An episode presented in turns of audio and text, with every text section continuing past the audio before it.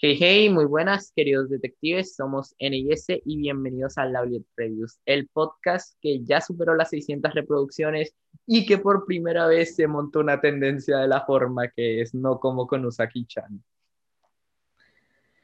Para los que no lo sepan, la semana pasada salió el último capítulo de Shingeki, todo el mundo estaba hablando de esto. Y pues este episodio se supone que iba a salir la semana pasada y, e iba a tener como un impulso mucho más grande porque pues era el último capítulo del manga de Shingeki pero por cuestiones de trabajos y modelos de Naciones Unidas, la S y yo no pudimos grabar el jueves de la semana pasada, por lo que entonces aquí venimos. En otras palabras, él, tenía las, él tenía Naciones Unidas, yo tenía mental breakdown programado, así que todos felices y contentos. Lo típico. pero bueno, todos los días. Pues sí, pero bueno, entonces ya estamos de vuelta y pues ya hoy vamos a hablar de Shingeki no Kyojin, como ya se dieron de haber dado cuenta, tanto por el título del episodio como porque hayamos mencionado el tema del manga de Shingeki. Y siento que por primera vez nos montamos bien a una tendencia, no como Saki-chan, que esa madre salió en junio y nosotros hablamos de ella en diciembre. Ahora sí salimos Cerebro Galaxia. Pero bueno, Cerebro Galaxia. Entonces, pues, como siempre, volvemos con la sección más grande de todo el podcast llamada Analizando A, donde tomamos una serie y la analizamos por sus puntos positivos, neutros y negativos. Entonces, antes de empezar con el episodio de hoy, queríamos recordarles que tenemos nuestro server de Discord llamado la Agencia de Detectives Ryusaki, que está más muerto que el humor negro en 2021. Si se quieren unir, el link está en nuestra bio de Instagram. Por cierto, también síganos en Instagram, estamos como arroba la reviews. Joder, me sentía Eminem en esos momentos. Pero bueno, ya sin nada más que agregar, podemos empezar con la introducción. Entonces, Shingeki no Kyojin es un manga perteneciente a la demografía shonen publicado en la revista Besatsu Shonen Magazine desde 2009 hasta 2021. Este recibió su versión animada en 2013 y cuenta con 25 minutos con 25 episodios. Esto, algo que queremos aclarar por el momento es que nos vamos a estar fijando solo en la primera temporada de Shingeki. Por lo que entonces no esperen ver acontecimientos más recientes del anime. Estamos hablando propiamente de los primeros 25 episodios. Entonces ya sin nada más que agregar, pues ese, el plato es tuyo. Se prepara a leer el el resumen más largo que hemos tenido en toda la historia de, del, podcast. Este nos introduce en el mundo post-apocalíptico en el que la humanidad fue llevada al borde de la extinción a causa de criaturas devora-hombres conocidas como titanes. Los sobrevivientes se encerraron dentro de tres murallas y vivieron un siglo en paz. Nuestro protagonista es Eren Jagger, un energético muchacho que sale fuera de las murallas a investigar el territorio de los titanes. Espera, rayos, yo me salgo. ¡Ah! Nuestro protagonista es Eren Jaeger, un energético muchacho que quiere ser parte de la Legión de Reconocimiento, una rama del ejército que sale fuera de las murallas a investigar el territorio de los titanes. Un día, un titán, un titán enorme destruye la muralla y permite el ingreso de los titanes al distrito que vivía Eren. Uno de ellos llega hasta su casa y devora a su madre frente a sus ojos, permitiendo que Eren y su amiga Mikasa sobrevivan. Tras el ataque, los dos junto a su amigo Armin deciden unirse al ejército. Eren tiene un objetivo claro, acabar con todos los titanes para vengar a su madre. Bueno. Necesito agua. bueno, tras conocer la trágica historia de Eren Jagger, el primo lejano de Mick Jagger, el de los Rolling Stones. Podemos hablar de que esto es básicamente mi práctica para lo que yo quiero hacer en un futuro. Uy, no, tengo que levantarme un teleprompter.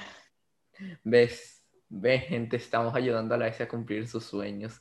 Pero bueno, ya sin nada más que agregar. Próximamente diciendo en las noticias, fue a comprarle leches lactosa y se la metieron entero. Momento, pana. Bueno, ahora sí, ya sin nada más que agregar, podemos empezar con los aspectos positivos. El primero, como siempre, es la animación, o sea, que quieren que les digan, que quieren que les diga, nos encanta demasiado la animación que tienen ciertas series. Y Shingeki entra dentro de esta clasificación porque al ser un manga con movimientos bastante dinámicos gracias a todo el tema del equipo de maniobras, los titanes y todo, entonces, más o menos era una serie bastante compleja para animar y WIT Studio sinceramente hizo un trabajo más que formidable, o sea, eso se veía súper fluido, no habían, no habían muchos momentos de Duan, el diseño de los personajes estaba piola. Y... Em, solo vengo a decir que esta gente debe haber animado las escenas de, de patinaje de Yuri on Ice. ¿Y quién lo, quién lo diría? El mismo estudio que animó Yuri on Ice es el que está animando la cuarta temporada de Shingeki ahora. Bienvenidas a esa ironía. Sí. En fin, en fin, ahorita se estrena Ice Adolescence, así que Adolescence, sí, le sí dije bien. Ice Adolescence, que es la precuela de Yuri on Ice, em, que se trata de la vida de Víctor iniciando el patinaje artístico. Así que streaming después. Veremos si algún día hacemos esta cosa. Al final, fijo, no lo hacemos, pero bueno. En fin, regresando al tema de la animación. Um, en sí se me hace muy curiosa la animación en este anime, puesto a que la forma no se me hace tan común dentro del anime. Yo te fui todo por cada vez que llega anime. Sí, hacía rato que no decíamos eso. Sí. No, de hecho, el último capítulo lo dijimos. Ah, Están reviviendo las tradiciones, muchachos. Sí. En fin, eh, el anime tiene una animación bastante interesante. No, no interesante como mala, sino interesante que se ve bien. No es el tipo de animación que solamente a mí me gusta, pero en relación con lo que es el anime, se siguen viendo divino la gente. Después hablaremos más de eso. Sí, entonces más, o entonces, más o menos todo el tema del equipo de maniobras en un principio puede verse bastante amenazador para cualquier estudio de animación y siento que sin el dinamismo que le dio Wit Studio a la animación, la temporada no se hubiera sentido igual. Entonces, pues, un, punto a favor para la primera temporada de Shingeki, pues su animación por ser bastante fluida y pues bastante dinámica y que propiamente te ayuda a comprender cuando la serie se pone seria y todo. Entonces, pues ya, ahora sí pasemos al siguiente punto. sí pasemos al siguiente punto.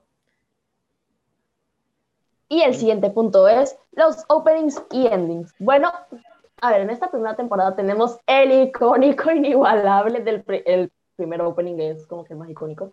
Junto Guren con no Yumiya, Guren no Yumiya. Junto con Sasageyo de la segunda temporada, el opening 1, repite el nombre, por favor. Eh, Guren no Yumiya. Gracias. Es de los más icónicos en el anime. Dato curioso, yo no conozco, dato curioso, yo nunca conocí el, el ending porque no sé, nunca conocí el, el primer ending, no, el segundo que es Great Escape, creo que me, me, acuerdo que se llama.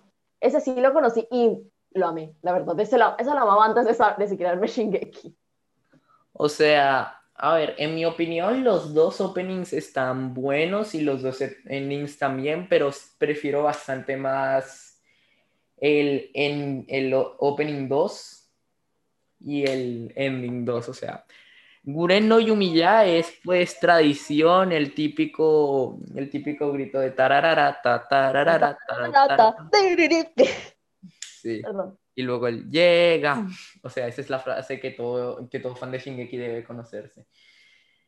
Pero sinceramente siento que el Opening 2, Wings of Freedom, se lo lleva por carrera increíble porque me encantan las vibras tan militares y tan originales dentro de... Empieza el opening en alemán.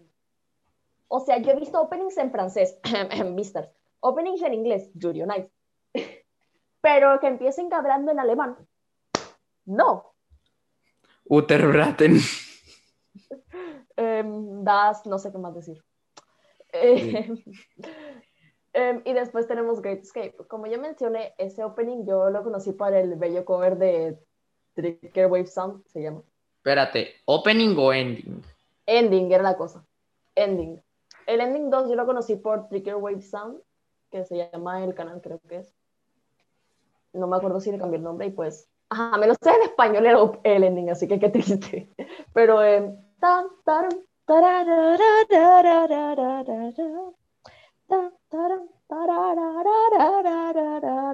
para no cantarlo en, en, español porque después descubren de, de, después descubren por qué es ese ending. Porque eh, esa es parte de mi oscuro pasado, pero ah, ya toca. Ya toca porque, porque no me puedo resistir. Y caí en un abismo oscuro y sin final. Escapé con rapidez de mi vida. no me acuerdo cómo se llama después.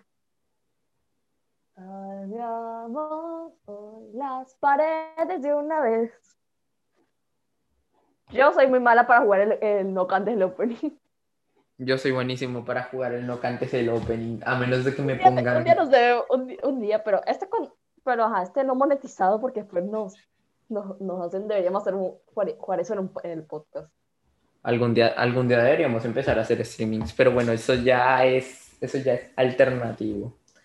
Igual, igual, pero bueno, entonces los openings y endings en cuanto a música y animación, pues me gustan bastante no ves el ending, no ves el opening 2 igual después de dos momentos clave, o sea, después de la muerte del escuadrón de Levi y después de que se revela que Annie es el titán femenino. Aunque bueno, lo de Annie siendo el titán femenino se veía venir desde hace rato, pero aún así como que te toma un poco por sorpresa y sinceramente me encanta.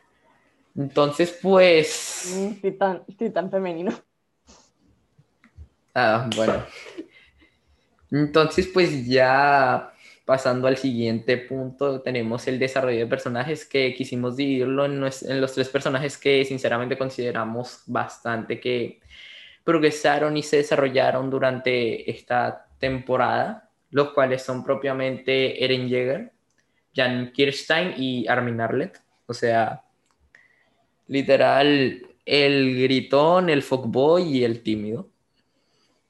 Ah, sí. Bueno, entonces, o sea, yo brevemente solo quiero decir que es muy, pero muy, pero muy, pero muy, pero muy, pero muy probable, tanto que así que yo estoy segura que todo el mundo lo sabe ya, que Eren Jagger tiene em, em, es, trastorno de estrés postraumático, así que, nice. Un poco, sí, bastante. Un poco mucho. Un, poco, mucho, sí, un poco mucho. Pero bueno, entonces empecemos primero. O sea, ¿quién va a tener buena sanidad si se come literalmente a su madre frente a él? Pues sí, verdaderamente sí.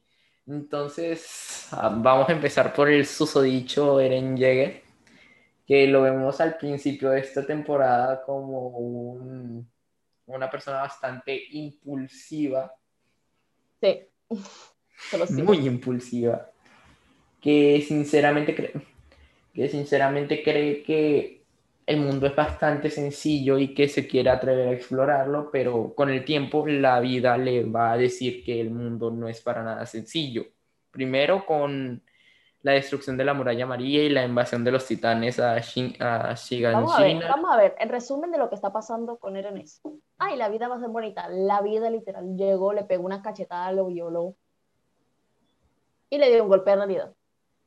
Sí, entonces, pues vemos cómo Eren, después de todo lo que pasó con la, invasión de los titanes a Shiganshina, pues se promete a sí mismo matar a todos los titanes y piensa que es soplar y hacer botellas, pero no, la vida le va a decir que no. Y eso lo vemos con el ataque de los, con el ataque de los titanes a Trost, ya cinco años después de la caída de la muralla María en, en Shiganshina por lo que entonces vemos a un Eren que sinceramente cree que acabar con todos los titanes va a ser sencillo, pero luego vemos que aparece de nuevo el titán colosal como hace cinco años y después él permite que todos los titanes entren a la muralla y acaban con el escuadrón con el que iba Eren y casi lo matan, pero oh sorpresa, luego resulta que aparece un titán que es muy similar a Eren, que es el titán de ataque, y llega y los salva a todos. Pero Eren no estaba consciente de que él era el titán de ataque y después al darse cuenta de varias cosas, es como que al mal le da como su mini trauma, porque se convirtió en lo que juró destruir. como que. Es como cuando tienes un trauma con tu. O sea, ponle tú. Tu papá es es un alcohólico abusivo y no sé qué, y tú dices, no voy a hacerle, no voy a hacerle nada igualito a, a mi hijo. Y resulta que terminaste haciéndole lo mismo a tu hijo. Te, con- te te convertiste en aquello que juraste destruir.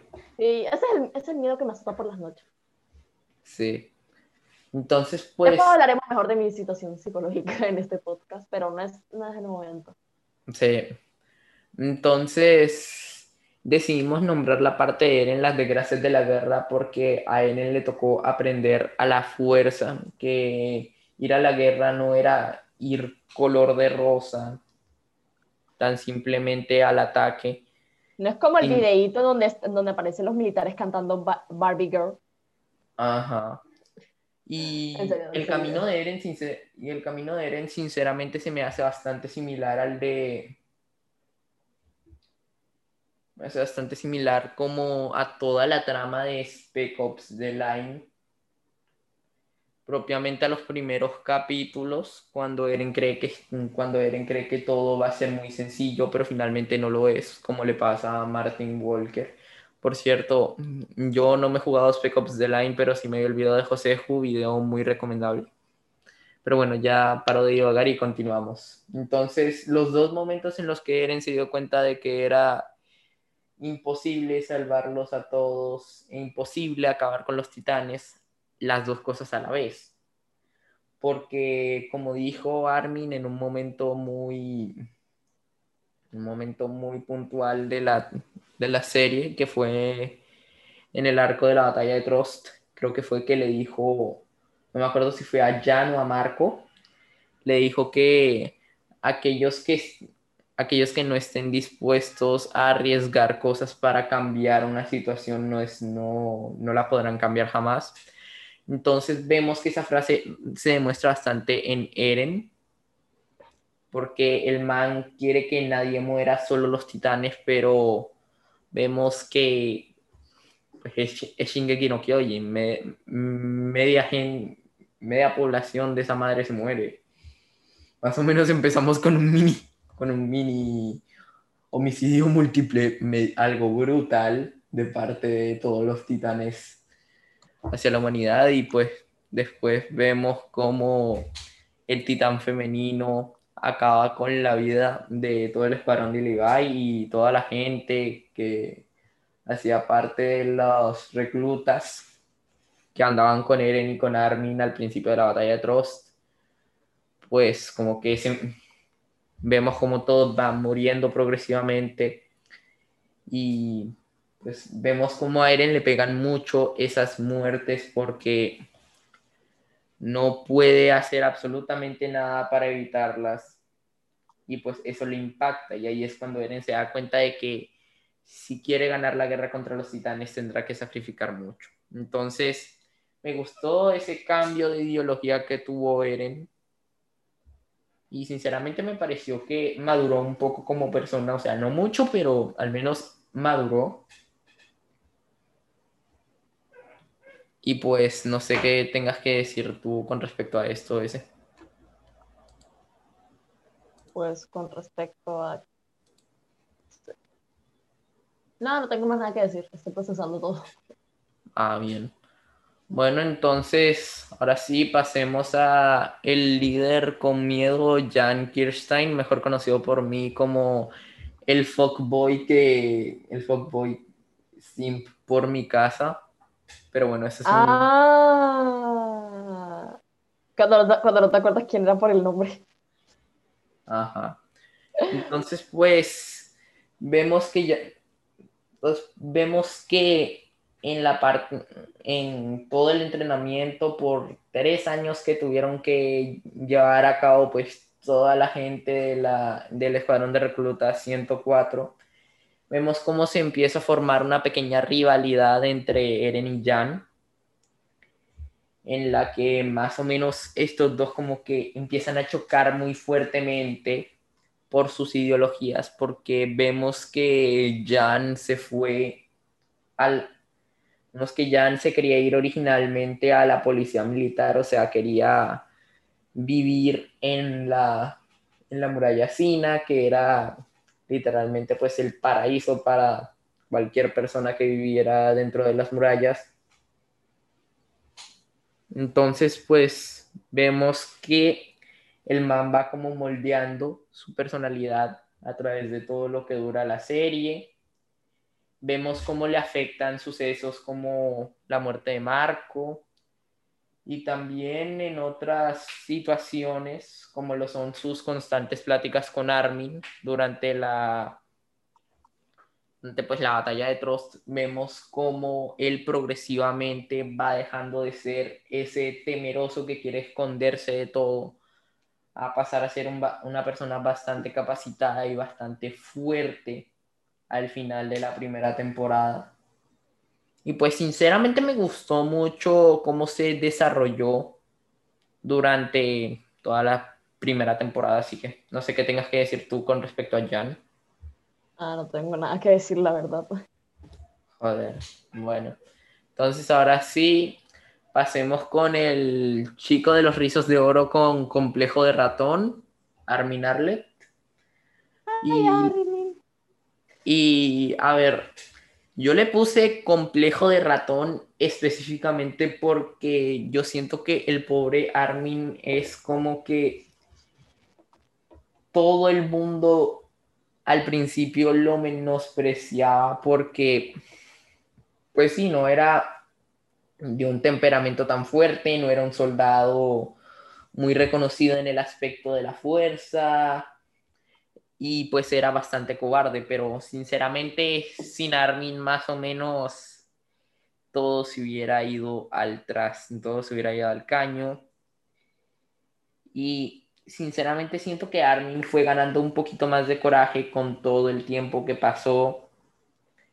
Vemos cómo se va desarrollando mejor durante la batalla de Trost, durante la 57 expedición por fuera de las murallas, y durante todos esos arcos vemos como Armin demuestra un liderazgo innato, un liderazgo nato propiamente, que lo ayuda a compensar su falta de habilidades, su falta de habilidades de combate y que lo hace una ficha clave para la Legión de Reconocimiento junto con Eren y su titán de ataque. Y sinceramente me gustó bastante el rol que tomó Armin durante toda la temporada. Entonces no sé qué tengas que decir tú con respecto a eso. Ay, Armin. No, pero no tengo nada que decirte. Bueno. Es la hora, es la hora. Sí, sí, sí, sí, sí. Para, para, los que no lo sepan, estamos grabando esto a las nueve y media de la noche. Bueno, tampoco tan hora, sino, sino como que, a ver, eh, la hora y que llevo varios días durmiéndome tarde, así que. También. Entonces, pues... De nuevo, um, este, es, este el momento de hablar de mis problemas psicológicos. Sí. Bueno, entonces continuamos con el siguiente punto que es la acción propiamente. Y la primera temporada de Shingeki en cuanto a acción es un sólido 10 al cubo sobre 10. O sea, genial. Igual, he de admitirlo, me encantó demasiado la acción, las batallas entre titanes, el uso del, el uso del equipo de maniobras tridimensional. Aparte de que la animación de WIT Studio, como es tan dinámica, te ayuda bastante a, sí, a adaptarte a los combates y a verlos de una forma más que te guste más ver los combates y te lo muestra de una forma mucho más eficaz. Y siento, ahora que me doy cuenta, que el presupuesto que se tuvo que poner WIT para animar la primera temporada de Shingeki debió de haber sido monstruoso. Ah, sí, la verdad es que sí.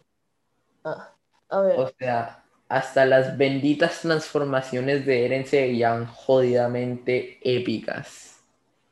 Sí, la verdad, todo el, anime, estaba jodidamente épico. Si hay gente rindiéndole culto a una nación que no existe. Es porque la gente de WIT hizo algo muy bien. Atentamente, Elene haciendo la pose de, de la ley. Entrega tu corazón. Literal, la estaba haciendo en una foto de, de Naciones Unidas. Sí. Me inspiré. Pero bueno, no es momento de hablar sobre eso. Entonces, todas las batallas que vemos son increíbles. Eren contra todos los titanes en Trost. Todo el mundo contra la titán femenina en la 57 expedición más allá de las montañas. De paso, hablemos de cómo todos contra la titán femenina es... La titán femenina ganó. Sí. Aparte de que... Aparte de que este Reiner cuando vio a la titán femenina se quedó un momento. Mmm, buen poto. La verdad, sí, la verdad es que esa, ahora me estoy procesando porque esa gente no tenía genitales. Bueno, mejor que no los tengan, niña, no le des más razón. censuran el, no le des, no le des más razón a los malayos para ponerle para ponerle ropa interior a los titanes. Literal. En el manga, en la adaptación del manga de Shingeki para Malasia, no sé si ustedes, los, no sé si la gente que nos escucha, que han de ser como dos o tres personas, lo saben, pero en Malasia, el manga de Shingeki, está, los titanes tienen que llevar ropa interior. Quién sabe por qué chingados, pero bueno, eso ya valió. Entonces, pues... Es, que estoy viendo las fotos solo para confirmar. Ah, sí, güey, literal, sí tienen. Pero sigue, sigue, perdón. Entonces, pues sí, eso también es bastante cómico y todo, pero ya resumiendo con todo el tema de la acción, la batalla de... Me encantará que los memes de que la, hay una señora con el pañito Ay, ya, ya, ya. Y ahora sí sigue. Tapando, sí. Entonces es como que me encanta la batalla de Eren contra Annie porque son como dos contrastes bastante diferentes. Y en cuanto a acción, es una batalla 10 de 10. Probablemente entre en mi top 30 de batallas de anime favoritas. Entonces, pues, ya eso es todo lo que tengo que decir sobre la acción. No sé qué otra cosa tengas que decir tú. Mm, que la acción, la que la acción está chida. Ah, yo, o sea, yo tipo, dato que estaba, que estaba viendo la batalla esta, la primera, literalmente la primerita. Y yo veo, y el proceso que en mi casa está ahí, tipo, voy a hacer, voy a hacer el acto de la automatación, y en modo, no lo hace. O sea, yo tipo, es un yo estaba o sea, yo sabía que no, que no iba a morir, al menos no por ahora, porque es un, porque un personaje protagónico. Pero en mente está modo, si se va a morir. O sea, o sea, esos momentos donde que es como que mirando tipo, ¿será que si se ¿Será que si se mata? Porque es que es un protagonista, o sea, no se puede morir. ¿Verdad? no es que hay sea, me, refiero, a que, es que a menos que el personaje vaya a aparecer en flashbacks o modo Mufasa en el cielo, un, un personaje protagónico no se muere tan temprano en la serie. Ah, ok, ya, ok, lo del tema. No, porque, porque protagonistas sí se mueren. Atentamente, el episodio anterior. El anime anterior. Joder. Sí, no saben de qué anime está. Hasta el final. Si no saben de qué anime estamos hablando, pues estamos hablando de Banana Fish. Le sacamos episodio hace como dos semanas, pero. A ver, el episodio en calidad está bueno, pero eso me hace darme cuenta de que ya nos empezó a agarrar el síndrome de la inconsistencia. Aunque estamos justificados, pero sí nos empezó a agarrar el síndrome de la inconsistencia. Pero bueno, ya si quieren, vayan a escuchar el episodio de Banana Fish. Está piola. Está lleno de viejos sabrosos. También. Y si quieren, pásense por nuestro catálogo. Lo pueden encontrar tanto en Spotify como en Anchor, como en todas las plataformas de streaming de podcast que se puedan imaginar, excepto SoundCloud. Todavía no llegamos para allá, pero estamos en proceso. Y pues ya creo que no hay nada más que decir en este punto, así que supongo que podemos pasar a las, al siguiente punto que consiste en el arco de la 57 expedición por fuera de las murallas. Que déjenme decirles, es probablemente uno de los mejores arcos, no solo dentro del shonen, sino dentro de todos los animes que yo me he visto, que haya visto durante toda mi vida. Porque, a ver, este arco es uno de los más claves para toda la trama de Shingeki que se viene en segunda, tercera y cuarta temporada, más o menos porque ya la S y yo nos respoileamos de toda la serie, así que... Sí, sí, o sea... Pero no los vamos a spoilear a ustedes porque somos buenas personas. Solo vengo a decir, era en cuarta temporada es juzgando. Está loco, pero juzgando. Bueno, sí, más o, bueno, sí, más o menos eso sí es, ya es de memes y todo eso. Entonces eso ya no es un spoiler tan... eso ya no es un spoiler tan grave. Entonces, a mí que me gustó de la 57 expedición por fuera de las montañas, toda la repercusión que tendría para el final de la temporada, puesto que aquí es cuando Armin por fin confirma que la titán femenino es Annie mediante bastantes pistas que se nos dan. Oh, nadie lo sabía, nadie. No, a ver, todo. En absoluto. A ver, todo el mundo lo sabía, excepto los propios personajes de la serie. Pero sinceramente la forma en la que Armin llegó a esa conclusión me gustó bastante, pero ya eso llega, ya eso vamos después. Entonces, pues, sinceramente, también me gustó, pues, todo el sentimentalismo que tuvo la muerte de Petra, Auruo y todos los compañeros del escuadrón de Levi. Ese momento sí fue un momento muy triste. También me gustan como esas interacciones que tienen individuales los personajes. O sea, en grupitos pequeños, como lo pueden ser interacciones entre Armin y Jan, interacciones que hay con Rainer, Armin y Jan, por ejemplo, cuando los tres fueron atacados por la titán femenino, aunque ya, parece, ya para ese entonces medio fandom sospechaba que era Annie. Luego otras interacciones que sinceramente me gustan bastante son las de Mikasa y Sasha. Esas interacciones al principio. Ah, de demasiado la verdad. Entonces, pues sí, esas interacciones son bacanas. También tenemos las interacciones de Hanji con Levi y las de Erwin con Levi. Entonces, sinceramente, lo que me parece muy curioso es cómo más o menos Levi está a modo de detesto a todo el mundo, excepto cuando está con Erwin. Erwin es la única persona a la que tolera. Y sinceramente me parece algo medio adorable y que... O sea, eso es como, creo que eso, ya entendí el encanto de Levi Ackerman. Joder, hasta apenas te das cuenta, pero bueno. No, no, o sea, no, no, no hasta apenas, me di cuenta antes, pero ya entendí, pero ahí fue modo, ya entendí el encanto de Levi Ackerman. Ajá. Entonces, pues, todas esas mini interacciones que hay entre todos los personajes durante este arco me gustan bastante todo el temor que la gente siente, pues durante todo el ataque de la titán hembra, cuando se tienen que dispersar hacia el bosque de los árboles gigantes. Y pues en general me gusta todo el arco, me gusta todo el arco. Y sinceramente siento que Erwin y Armin, como que los dos son bastante prominentes durante, toda, es, durante todo este arco y me, gusta me gusta bastante su participación. Así que no sé qué tengas que decir sobre este arco tan maravilloso. No, no tengo nada que decir. De nuevo, la hora, perdonan.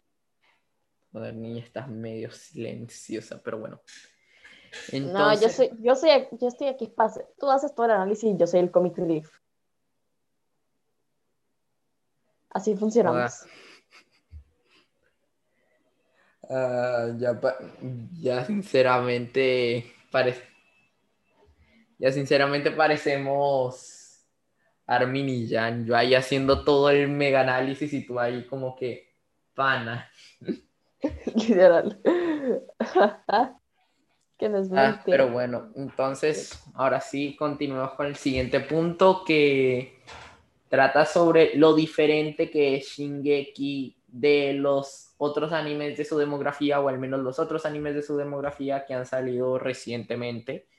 Porque sí, Shingeki no Kyojin, aun con todas las muertes que tiene, es un shonen. Y sinceramente siento que un shonen así bastante diferente, que se sale bastante sus, de los estereotipos planteados por su propia demografía, es un vaso de agua fría para toda la comunidad del anime y es por eso que se hizo tan popular. Entonces, pues, más o menos, sinceramente, siento que no haber hecho a Eren un Gary Stu que ganaba todo porque sí, me gustó bastante. También que mueran bastantes personajes, o sea... O sea, uno se pone, uno se deprime a veces, sí pero la verdad es como que así también le dan cierto crecimiento al protagonista. Ajá, más o menos, la, más o menos gracias a la muerte de, de todo el escuadrón de Levi es que Eren ya finalmente comprende que para ganar esta guerra va a tocar hacer muchísimos sacrificios, aún así él no quiere hacer esos sacrificios. Entonces, pues que todos al final no resulten vivos y caminando de la mano, sosteniendo rositas, pues es algo bueno porque te enseña de que esto no es un no es el típico anime en el que todos sobreviven, no, todos están en riesgo de morir porque están en desventaja contra seres carnívoros, devora hombres, enormes, titánicos pero bueno. Llevaba cinco días sin reírme. Ahora, van seis. Ah, bueno, ah, lo que, yo iba a decir algo. Y se me olvidó. Ah, era, tenía que ver sobre él, no sé, cómo, te, cómo se sabe, como que en sí, como dije, eh, como, como dijo nuestro querido N, eh, a nuestro N no lo hicieron un Tú Decidieron, eh, a ver, para empezar, no todas se ganan, Dos, le dieron freaking trauma, o sea, literal, o sea, es que tú ves que los Garys tú no pierden, y si pierden, siguen como si su vida, como si su vida fuera normalita, o sea, vi, vi morir a mi familia, pero estoy feliz. Y es como que, no, o sea, eso, o sea, eso no pasa, o sea, si ponemos al personaje tipo humano, después vamos a hacer ese remaster después, cuando un personaje es humano, este, pues puede quedar con, con bastantes traumas, como yo mencioné antes, Eren Jagger tiene, sufre de, de trastorno de estrés postraumático, específicamente porque uno, vio a su madre ser devorada. Número dos, vio a todo su escuadrón ser devorado. Vio todo el escuadrón de Levi y era el gozo. Vio a mucha gente ser devorada y se volvió, y se volvió un freaking titán sin, sin saber por qué. No voy a poder, eso, eso, es algo que se revela en temporada más adelante, así que mejor, así que no lo voy a mencionar. Sí, sí, sí, sí, sí, entonces como que naturalmente eh, una persona así, o sea, ni siquiera tienes como que, a ti te puede pasar un trauma por muchas cosas, ya sea por porque alguien más lo tuvo anteriormente, o sea, tipo, puedes heredar esos, esos trastornos, o puedes pasar una situación muy traumática, pero al final siempre termina marcado. Eren terminó marcado y eso es algo que pues me gustó porque es una personaje más humano. Aparte de que las mujeres en Shingeki no solo están para hacer fanservice.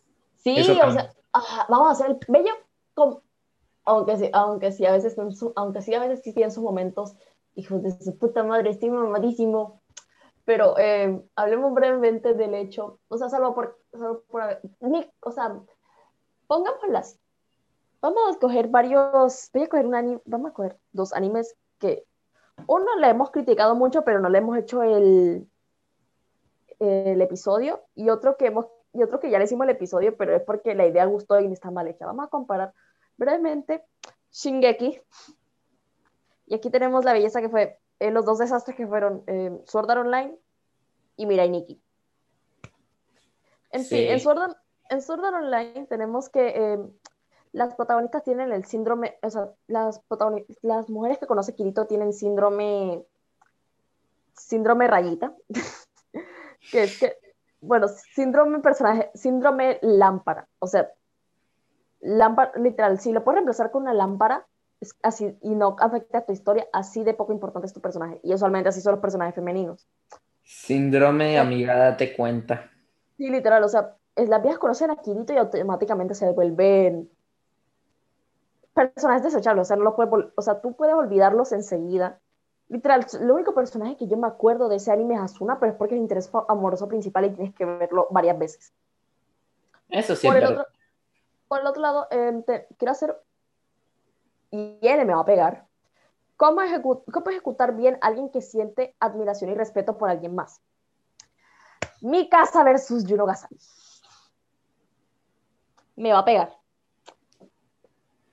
Nada, ¿por qué te pegaría si verdaderamente tienes razón?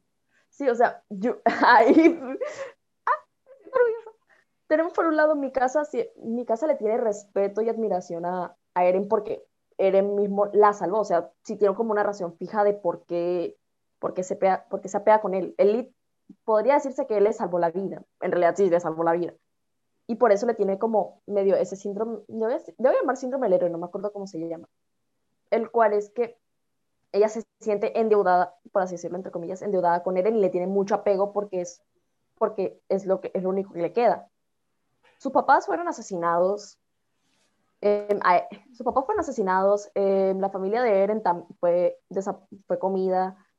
Eren es lo único que le queda y por eso tiene un fuerte apego y, lo protege bastante. Esto, una cosa que sí tengo que decir es que ahora que me doy cuenta, o sea, durante la primera temporada, la admiración slash obsesión que tiene mi casa con Eren propiamente, propiamente sí está bien si está bien porque mi casa no está allí tan simplemente para seguirlo y ser una bolsa de carne. No, no, no, no, para eso faltan unas cuantas temporadas. Sino que propiamente ella lo hace reflexionar sobre todo lo que hace. Mientras que propiamente Juno Gasai es Yuki, notice me, please. No es que literal, ni siquiera es como que. A ver, o sea, mi mente está procesando la vieja, ¿por qué se obsesionó con la mano Yukiteru? Esa es toda mi pregunta, o sea. O sea, simplemente fue, quiero ver las estrellas. Eso fue todo lo que, eso fue todo lo que dijo y ya la vieja se está mojando por ese man. Eh, no, no, propiamente no. Yo me acuerdo que la vieja se empezó a obsesionar fuerte con Yukiteru. Propiamente fue porque el man como que en una clase que escribieron, que tenían que escribir una vaina de que tenía que escribir. Ah. Eso fue lo que te dije, o sea, lo de, las, lo de que quiero ver las estrellas. Eso es lo que ah, ya, ok, lo de que. Ah, ok, lo de que yo no le escribió en la hoja a Yukiteru que quería ser su esposa. Ah, sí. Entonces, sí, es así el mismo momento. Y desde entonces ya está así, y la verdad es como que de nuevo, o sea, también es como que al menos había cierto respeto por parte de Eren a mi casa, o sea, mi casa lo defendía, sí, pero Eren también hacía lo mismo, o sea, defendía mi casa. Y en otro lado, Yuki. Eh, Juno hace esto. Y la vieja, sí, senpai. Literalmente Yuki se empezó a interesar en la vieja solo después de que hicieron el frutifantástico. El, el autodelicioso sin ser autodelicioso. Pero entonces, entonces, pues sí, vemos a personajes femeninos muy poderosos y muy potentes, que sinceramente esos sí son, esos sí son ejemplos de personajes femeninos independientes y símbolos verdaderamente feministas dentro del anime, como lo son Mikasa, Annie. Y no, hoy no, Annie literal, yo tengo que, yo no sé por qué tengo que ver una escena de Annie, o sea, con, esta con una cancioncita de fondo, literalmente dándole, solo, simplemente dándole la putiza de su vida al, a él. Necesito un video con esa canción de fondo, literalmente. Yo no, sé por, yo no sé por qué, pero ahora que lo mencionaste, me imaginé la batalla de Eren contra Annie en la parte en la que Annie iba ganando tan simplemente con la canción esta de y la culpa no era mía, ni dónde estaba, ni cómo vestía. Pues entonces, eh, no, yo me la imaginaba era con esta de, pero, o sea, yo me la imaginaba como con, o sea, no me acuerdo cómo es que se llama, creo que era, si era, si era con Take a Hint, que es parte del soundtrack de Victorious, o con River de Bishop Briggs. Pero a la, la, versión rockerona, porque no me acuerdo cómo se llama, pero no me acuerdo el grupo de la banda. Del, no me acuerdo el nombre de la banda. Yo tampoco, yo, yo tampoco sé de qué estás hablando. Entonces, pues sí, ya, ya O sea, tú has visto, o sea, tú has visto el video de, eh, de Welcome to Madness de, de Yuri, de Yuri, de Yurio, de Yuri, de Yuri Nice. No. Míralo, o sea, literalmente aparece, o sea, hay un video que es con la canción de, eh, de River de esta gente. Y pues es, es, es, literal Yurio patinando ahí todo bien bacano con esa canción de foto y yo modo, I need that. Ah, ya, ok, ya sé de qué. Ah, ok, sí, sí, sí, sí, sí, ya sé de qué canción estás hablando y sí cuadraría. Pero bueno, ya por fin siento que podemos progresar y continuar con los momentos sad de este anime que verdaderamente son full. El primero, pues, la muerte de Carla Jäger, la mamá de Eren Jäger. literalmente los primeros momentos, literalmente el primer capítulo es un momento sad. Sí, el primer capítulo es, el, el primer capítulo es genocidio total. Y pues, sinceramente, sí fue, ese sí fue un momento bien F. Segundo, la muerte de Marco. La muerte de Marco fue una F total. F. O sea, el descubrir el, peladito. Descubrir el, el apego de eh, la razón del apego de mi casa a Eren y a esa pinche bufanda.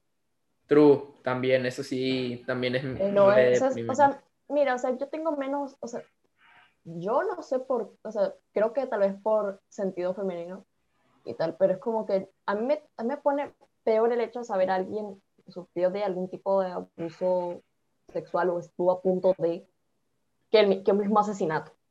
Eso me pone, eso me pone más, me enferma más. Sí, entonces, pues... Otro momento re triste es la muerte de los dos titanes que tenía allí Hanji para la investigación. Entonces eso fue como momento F. Simplemente F.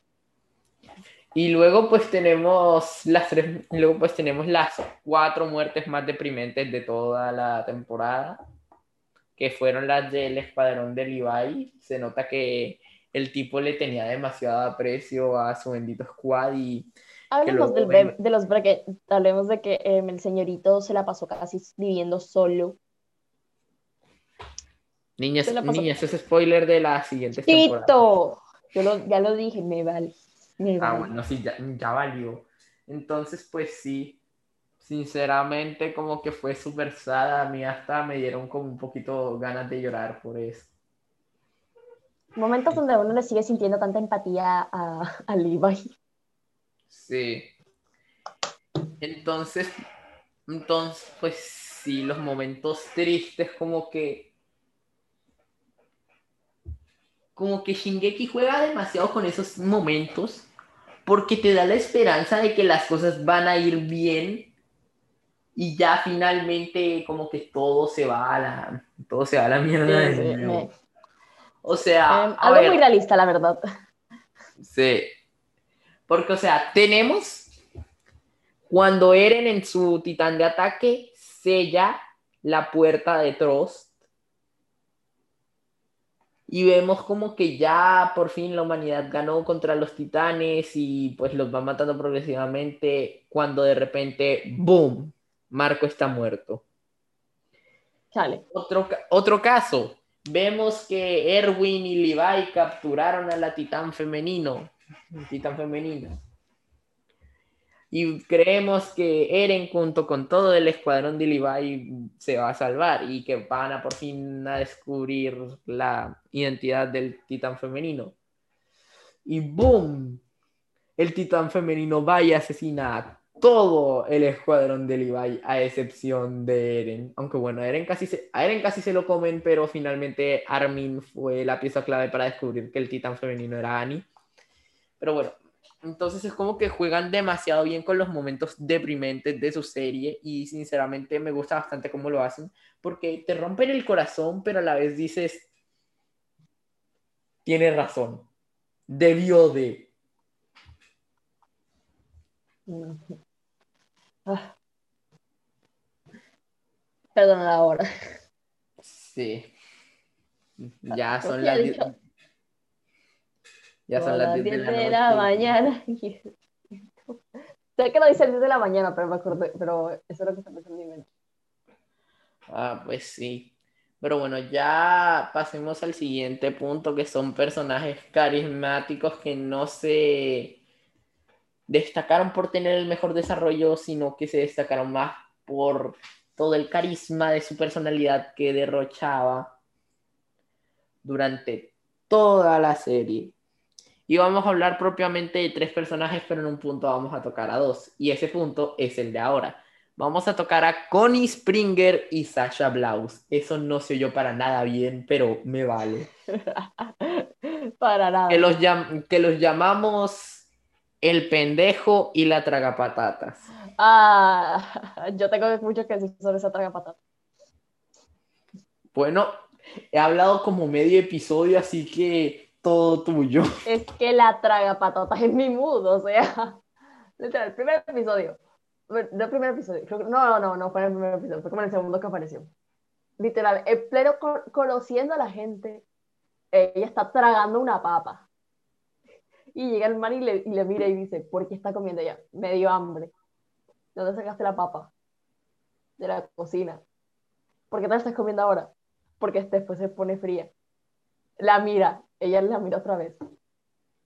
Parte la patata y, de repente. ¿La quieres?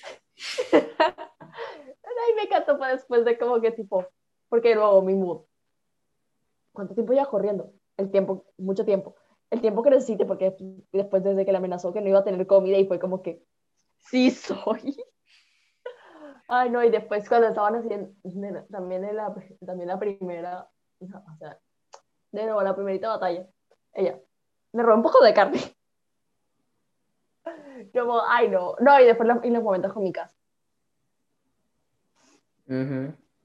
Bueno, es que literal mi casa le daba comida para que se calla. No mames, mi casa tenía una cara de. Porque eh, a, la otra nos iba a la otra nos iba mi personaje protagónico de anime. A la ah, otra no lo sí. O sea, mi casa se la pasa con esa cara todo, el anime.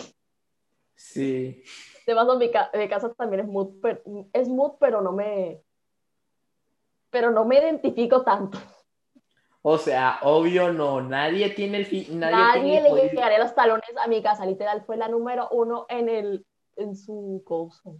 O sea, aparte de que nadie tiene unos abdominales tan jodidamente marcados a menos de que llegue haciendo de nuevo, mi casa es hijos de su puta madre, estoy mamadísima. Pues sí. Entonces, pues sí. De Connie tengo que decir que es el don comedia del grupo, pero es disfrutable, o sea, no es muy irritante, pero sí te llega a entretener con todos sus chistes y su pendejada que se arma y todo. Y sinceramente es pan el tipo. Este man es pan. ¿Ven? Entonces ahora sí podemos pasar con una de mis waifus de esta temporada de Shingeki, que es la señora loca de los gatos al extremo, Hanji Soe. Sinceramente no tengo ni idea de por qué Hanji me gusta, solo me gusta. Y nadie va a cambiar el hecho de que me encantaría. Oh, ya sé quién es. De mi mente no, mi mente no sabe interpretar nombres.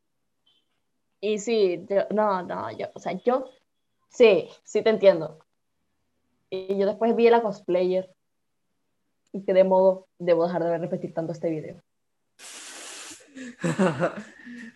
Entonces es como. No es que también tenía la, mi- y tenía la misma puta canción que, te- que mencioné ahorita.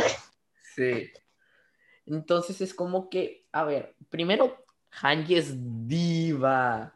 Diva. Segundo, Sí. opinión personal. Me encanta. I would really love for Hanji to step on me. Patas. También. Y tercero, pero, o sea, sinceramente, o sea, literal, también o es sea- súper carismático, es súper O sea, citando una frase de un meme que vi por ahí, era, era, ¿cómo puede ser alguien que le quieras apretar las mejillas y pasar todo el rato con ella, pero también quieres que te pegue en la, en la cara de, ta- de lo tan hermoso que es? Like, Eso pasa. Entonces, pues sí, me encanta la personalidad de Hanji, cómo es que es la científico loco que termina determinándolo todo. O bueno, no determinándolo todo, pero sí termina siendo un gran aporte para la Legión y todo. Y sinceramente, no sé, sus interacciones con, con Levi me gustan bastante. Creo que los shipeo. entendible. Sí, Entendible. es más entendible que el shipeo de Levi por Eren. O sea, yo sé que, que- o sea, mira, yo no soy, yo no estoy en contra de ships gays aleatorios, porque yo sí me he sacado bastantes de, no voy a decir la palabra, como que di- he dicho hijos de su puta madre, pero no puedo decir, pero no soy capaz de decir la palabra con C que significa trasero. Pero, Ah, o sea, que me lo saco el hueco del trasero. Entonces, eh, yo me he sacado ships de ahí, pero yo sí o sí, pero cuando no ves un ship, no lo ves. Sí, yo tampoco veo de dónde le sacan. Yo no sé de dónde rayos le sacan. al menos como mínimo deben tener, aunque sea una interacción, que al menos hayan mostrado un poquito, se ve como una pista. Y pero un no, de pe- pero un poquito, tiene que verse un poquito de tensión sexual. Cuando no hay, no hay. y no.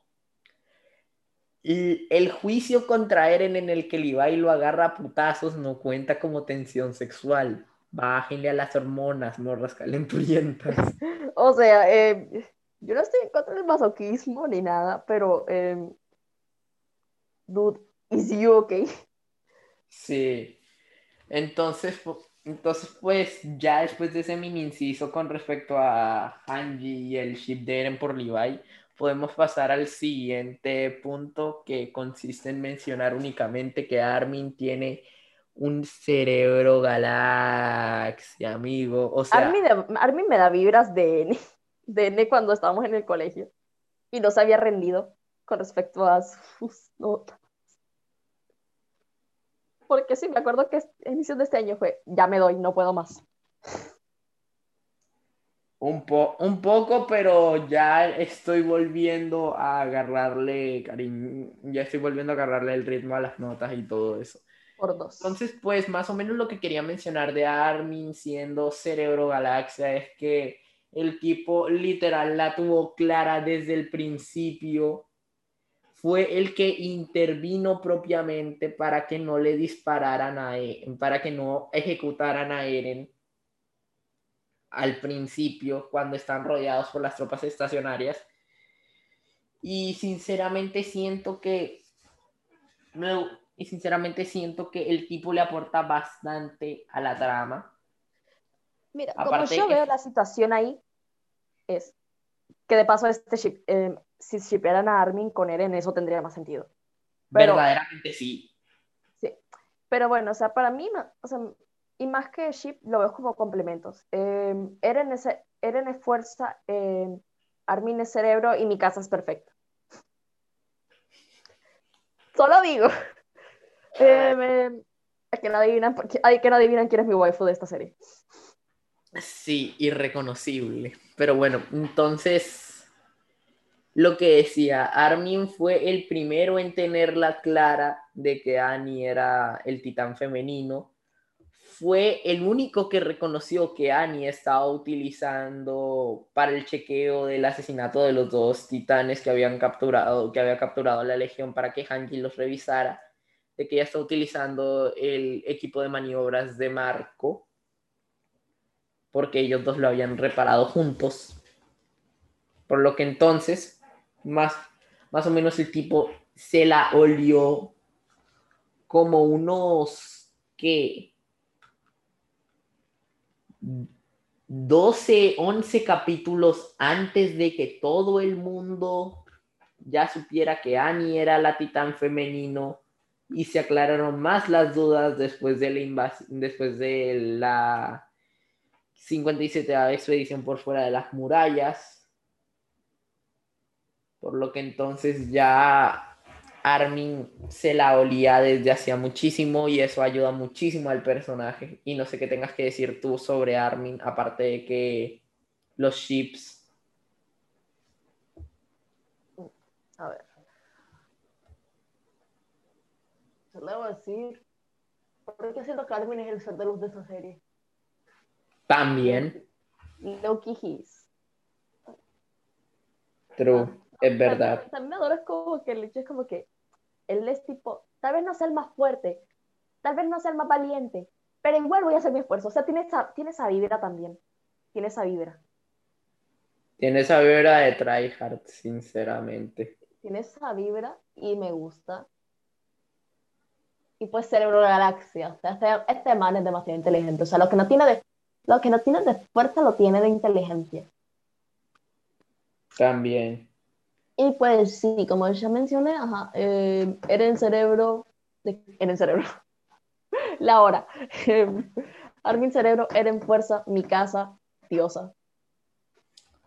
Bien, bueno, entonces ahora sí pasemos al siguiente episodio, al disque el siguiente episodio, al siguiente punto, ya saben, la hora lo siento, me acordé de otra cosa, brevemente de como que, Eren, destruyeron mi, donde encuentro mi casa. Y, alguien en los comentarios puso, Eren, pero si mi casa está a tu lado.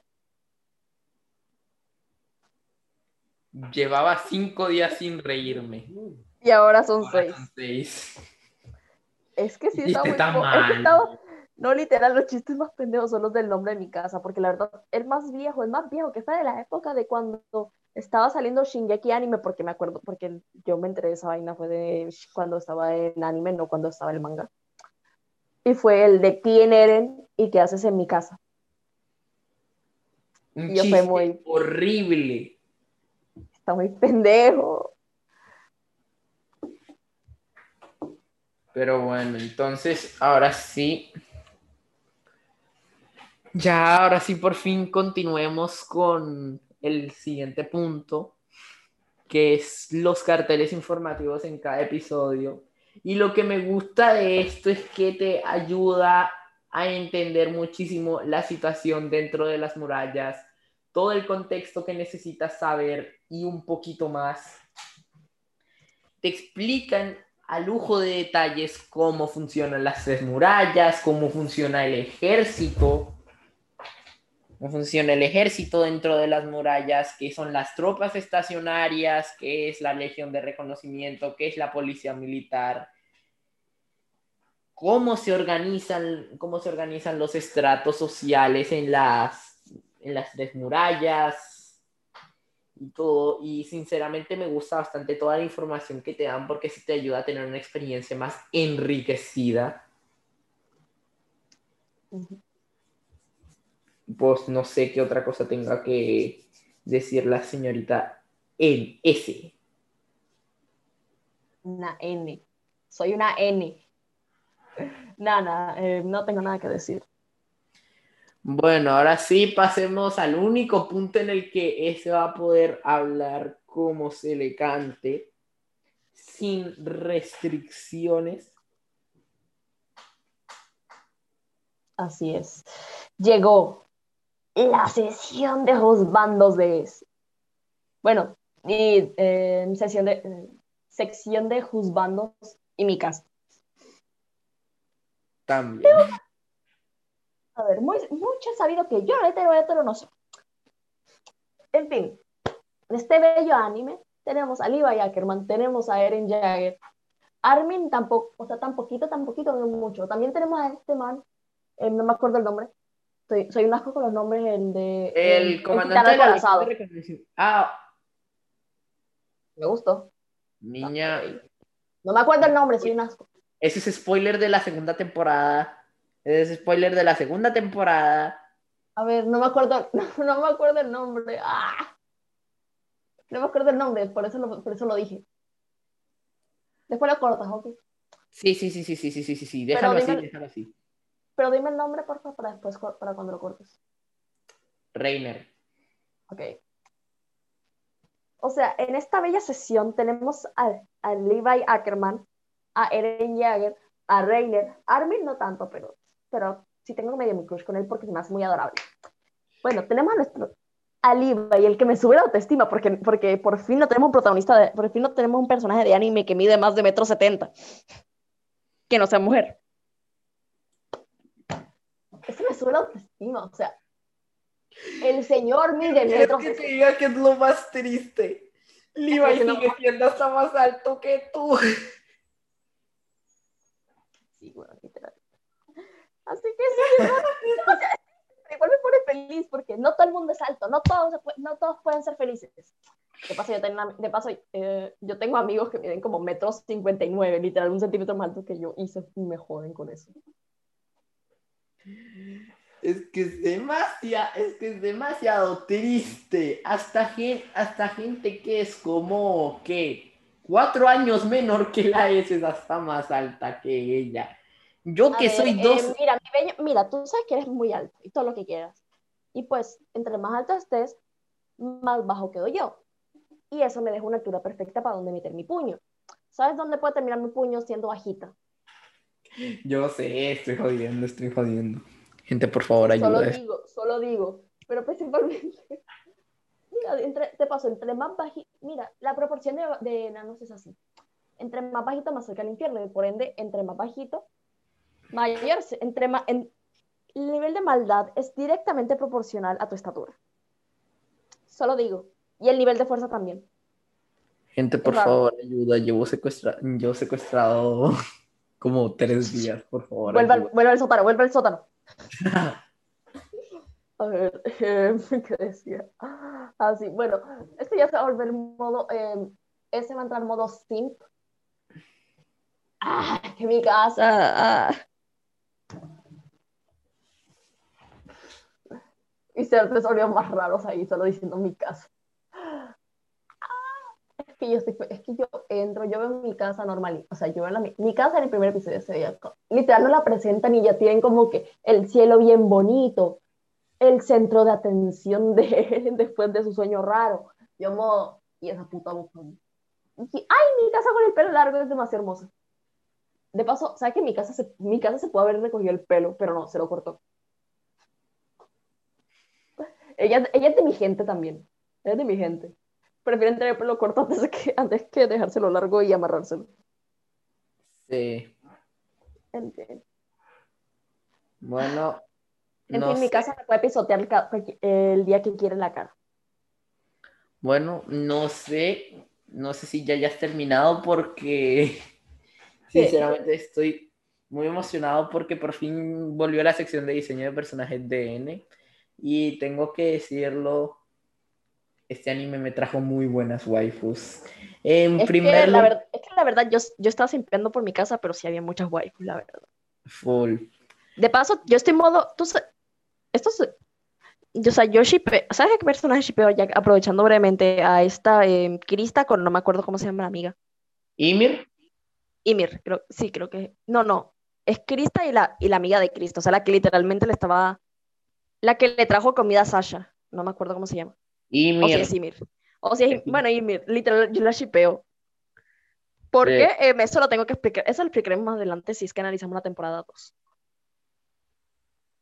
ujú, Sí, ya entiendo de, ya entiendo de qué hablas. Pero bueno, Bueno, entonces... ya puedes proceder.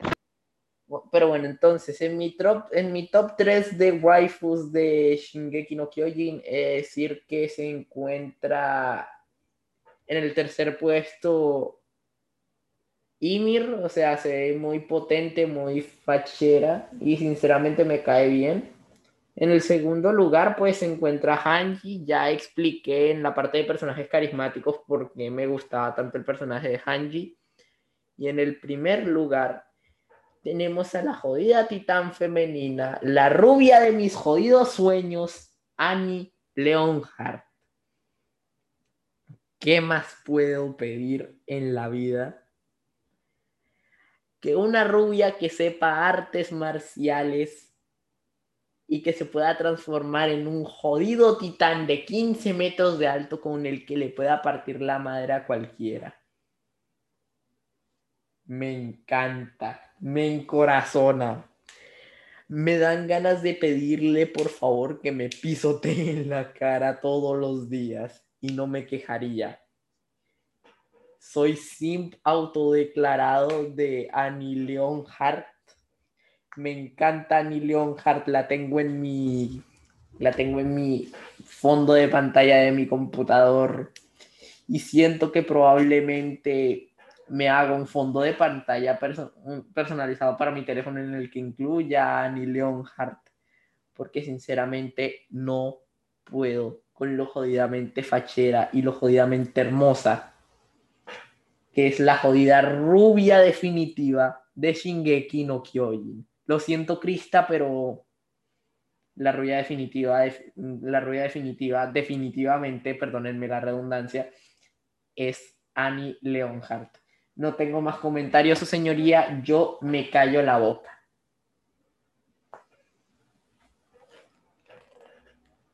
Sí, soy un fanboy de soy un fanboy de Annie, que quieren que les diga. Pero bueno, ya con eso acabamos todos los benditos puntos que teníamos que discutir. No tenemos puntos neutros ni negativos con respecto a la primera temporada de Shingeki. Eso no suele pasar. Eso no suele pasar. Sí, eso no suele pasar. Eso solo pasa con Estudio Ghibli. Y con las películas de este man, creo que se llamaba Hayao Miyazaki, el que hizo Kimi no Nawa. Con Your Name, que fue, pusimos un punto, tuvimos un punto negativo. Ahora que me lo pregunto. Tenemos un punto negativo con Your Name. Bueno, no, bueno, no lo sé, eso lo revisaremos después. Ahora sí, para ya por fin terminar esto, esto, editar el audio y ya dejar esto montado para poder irme a mimir por fin temprano por primera vez en esta semana. Pasaremos a la conclusión. Literal, por fin no tengo, por fin no tengo, no tengo en la mente un mental breakdown, o sea, puedo dormir en paz. Sí. Entonces, pues ahora pasaremos a la conclusión y rating en el que damos nuestra opinión con respecto a la serie y la puntuamos en una escala del 1 al 10, siendo 1 muy malo y 10 excelente. Entonces, pues como siempre, voy a empezar yo. Entonces, Shingeki no Kyojin es un anime que había visto en medio internet y se decían las 200.000 maravillas de este. O sea, tú escuchabas a cualquier persona hablar de Shingeki y lo único que decía y lo único que oías era genial, genial, genial. A menos de que hicieras parte de los haters de Shingeki que lo odian porque es muy popular y todo. Y sinceramente son, son una ola de pelotudos, sinceramente. Pero como todo, no confié hasta verlo con mis propios ojos. Solo tengo una cosa que decir. 10 de 10. Shingeki no Kyojin es un anime que le, que le he visto hasta en la sopa. Serio, hasta en la sopa. Pero con mucha razón. Es muy interesante y entretenido, además de que te pone a procesar muchas cosas. No lo pude concluir como se debe. Em, de nuevo, yo tenía mental breakdowns en la noche en vez de ver anime en la noche. Pero lo disfruté. Por eso le doy un 9 de 10. ¿Por qué no le doy un 10 de 10? Porque no me, porque no me lo pude concluir. esa es la cosa. Bueno, entonces ya eso fue todo por esta semana. Esperamos que les haya gustado. Recuerden unirse a nuestro server de Discord. El link está en nuestro bio de Instagram. También síganos en Instagram, estamos como Reviews. Y recuerden que estamos buscando un moderador para nuestro server de Discord para intentar activar esa madre. Entonces, la convocatoria todavía sigue abierta, así que para cualquiera que quiera unirse y hacer parte de nuestra de la, el pequeño grupo que estamos intentando formar, pues estaríamos muy complacidos de escucharlos. Así que si quieren aplicar para moderadores de nuestro Discord, envíennos un mensaje por mensaje directo, por DM, a Instagram. Y pues ya sin nada más que agregar, NIS cierran el caso Shingeki no Kyojin y nos veremos la próxima semana con un analizando A, pero esta vez de una película. Por lo que entonces, bueno, que duerman bien, que descansen. Espérense, porque esta es la película más esperada y la más conocida en el mundo de anime.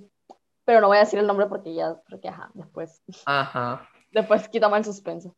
sí. Entonces, pues, bueno, nos veremos la próxima semana y NIS se despiden. Adiós.